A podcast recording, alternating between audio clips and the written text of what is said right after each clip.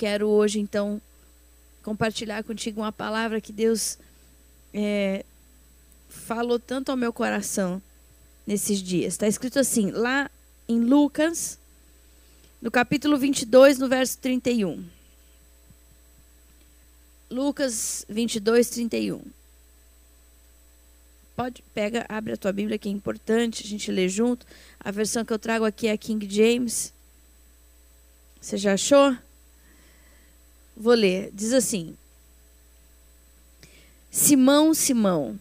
Isso aqui é Jesus falando com Pedro, né? O nome dele era Simão e Jesus começou a chamar ele de Pedro, mas aqui ele fala outra vez: Simão, Simão. Eis que Satanás já recebeu autorização para vos peneirar como trigo. Era isso, Flávio, que eu estava dizendo. Olha. Eis que Satanás já recebeu autorização para vos peneirar como trigo. Eu, entretanto, roguei por ti para que a tua fé não se esgote. Tu, pois, quando te converteres, fortalece os teus irmãos. Mas Pedro replicou: Senhor, estou pronto a ir contigo, tanto para a prisão quanto para a morte. Fala para quem está do seu lado aí na sua casa. Pedro falou para ele assim: Eu estou pronto para ir contigo. Fala para o teu irmão: Eu estou pronto e aí Jesus falou para ele assim: Contudo, predisse-lhe Jesus: Asseguro-te, Pedro, que antes que o galo cante hoje, três vezes negarás que me conheces. Esse texto é tão profundo, ele mexe tanto com o meu coração. Porque Pedro, aqui nesse momento, ele tinha a absoluta certeza que ele estava pronto.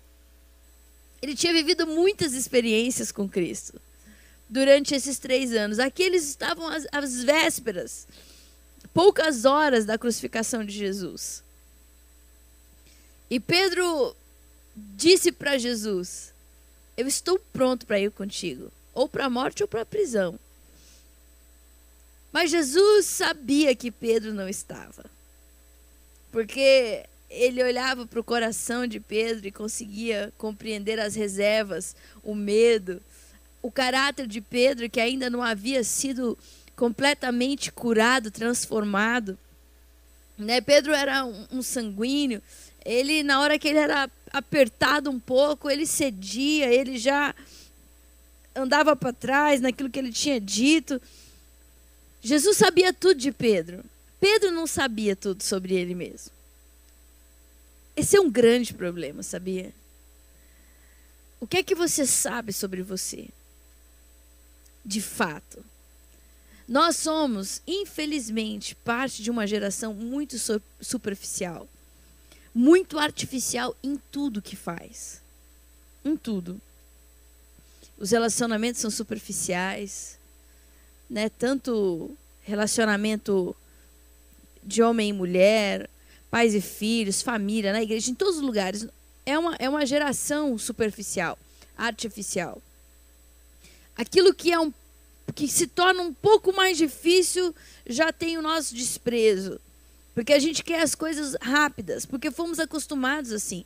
Tá tudo a, a distância que a gente está daquilo que a gente quer, um toque no celular, não é não? Eu quero comer um negócio, pá, aqui. Eu quero conhecer alguém novo, entra aqui no aplicativo, tá, tá, tá, tá, tá, coloca lá, espera um pouquinho. Eu quero assistir um culto aqui, eu quero. Então a gente não consegue mais é, aprofundar nada. A gente tem preguiça até de conversar com a pessoa, né? Quem aqui não faz isso? Está em casa, um está no quarto, está na cozinha, manda um WhatsApp. É, vamos comer hoje? Vai fazer isso? Vai fazer aquilo?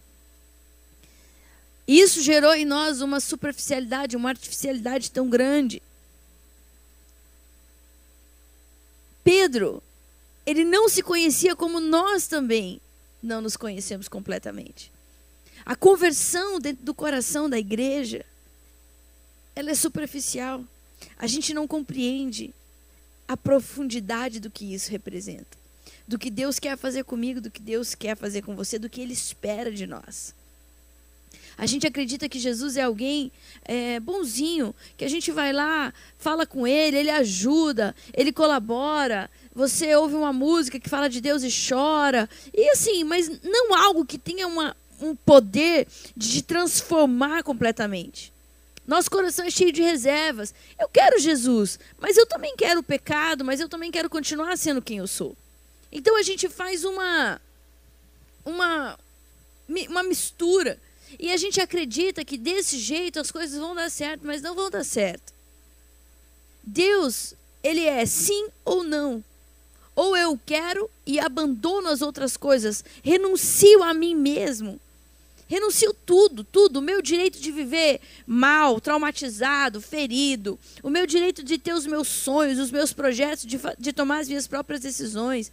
O meu direito de odiar quem eu quero odiar. O meu direito de amar quem eu quero amar. O meu, todos os meus direitos. Porque eu compreendo, eu passo a compreender que Cristo lá na cruz morreu por mim e me comprou com o seu precioso sangue.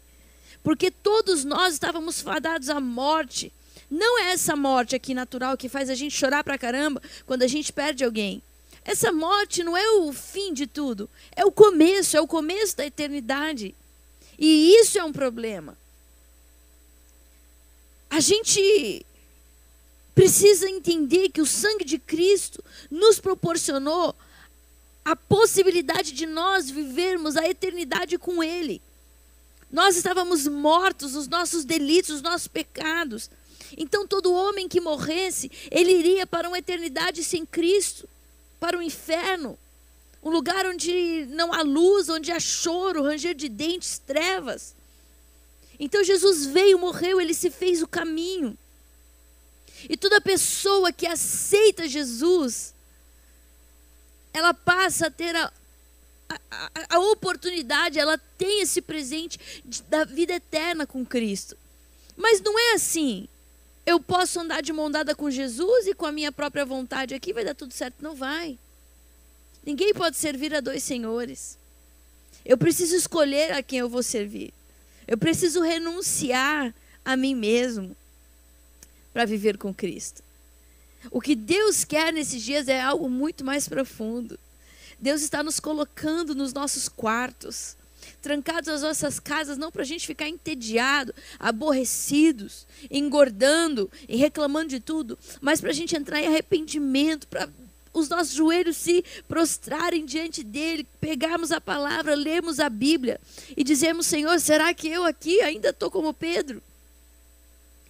Depois de, de tanto tempo contigo, de viver experiências tão poderosas, será que se Jesus hoje tivesse aqui, ele não falaria para nós o que ele falou para Pedro essa noite.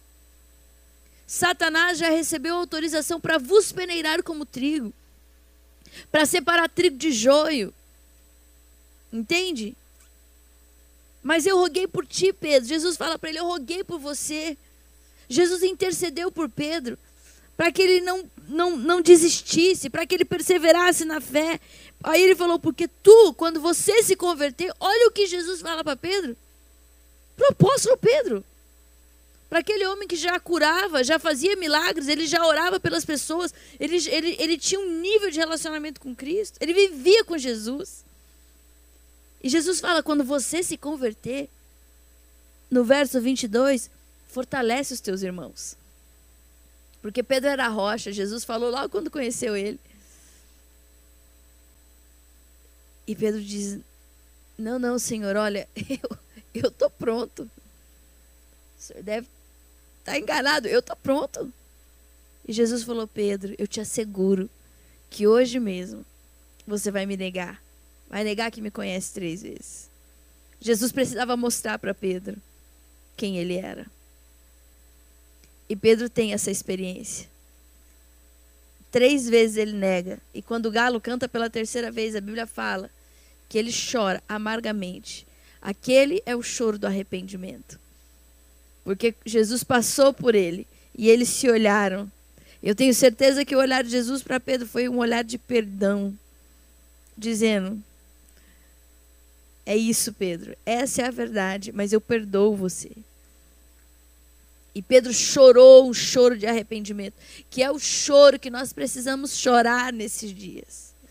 Arrependimento pelos pecados repetidos que temos cometido, pelas injustiças que praticamos, pela falta de integridade, porque nós somos muito preocupados com a dignidade, com aquilo que as pessoas pensam de nós, na é verdade. A gente põe roupa bonita, arruma o cabelo, fala com as pessoas, eu estou aqui com o meu carro, eu estou aqui com a minha família. As pessoas estão pensando o que de mim? A gente se importa muito com isso. Não é? A dignidade é o que os outros veem em mim. Mas a integridade é aquilo que eu sou quando ninguém está vendo. E é nessa hora que a gente falha. É nessa hora que a gente falha. É aí que Jesus entra. E Ele quer mudar a nossa vida, Ele quer mudar a nossa mente, nos transformar de fato nos tirar dessa superficialidade, da artificialidade dos nossos relacionamentos. Você entende, querido? Deus quer fazer algo novo no nosso coração. Eu quero perguntar para você. Até onde que você está disposto a ir? O que é que você quer em Jesus? Se você está com alguém do seu lado, olha para o seu irmão e pergunta para ele assim: Você já se converteu? De fato. Se converter é mudar de direção. É sair do caminho que você está, fazer uma conversão e ir para outro caminho. Esse caminho que Jesus nos propõe é um caminho de renúncia. Porque a gente vive num mundo cheio de oportunidades, você pode fazer o que você quiser. Você pode ser quem você quer. Tudo.